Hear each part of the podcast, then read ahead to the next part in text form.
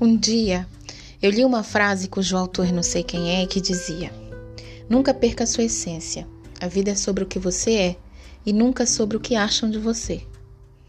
Algumas pessoas, por vezes, submetem-se aos caprichos de outras por medo de que estas saiam de suas vidas e, por vezes, perdem a sua essência por querer caber no mundo do outro. Perder a nossa essência por influência dos outros faz-nos sentirmos confusos perante a vida. Não há nada mais terrível do que nos perdermos de nós mesmos.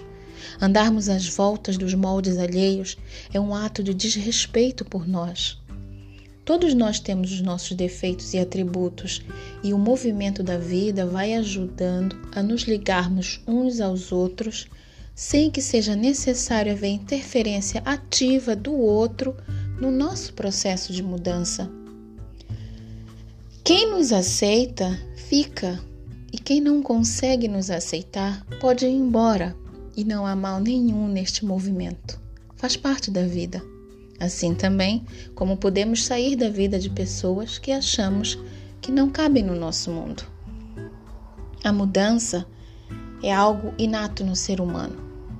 Estamos cá para evoluir, mas a mudança tem que acontecer de dentro para fora, no momento que nós tomamos consciência daquilo que incomoda a nós próprios, no momento em que determinado ensinamento passa a fazer sentido para nós. Mas cada um de nós tem o seu próprio tempo para que essa mudança aconteça.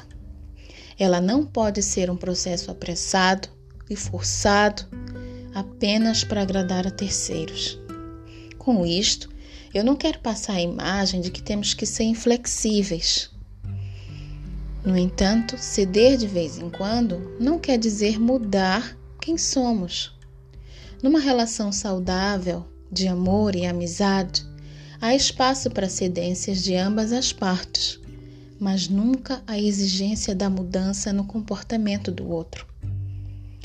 Quando percebemos que determinado ato machuca quem amamos, é saudável fazer uma reflexão introspectiva da situação, do nosso comportamento e chegarmos à conclusão de que devemos mudar ou não.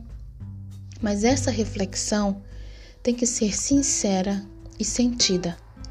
O autoconhecimento pode nos ajudar a mudar alguns aspectos da nossa personalidade mas a nossa essência permanece pura e é ela que nos faz ser seres únicos no universo.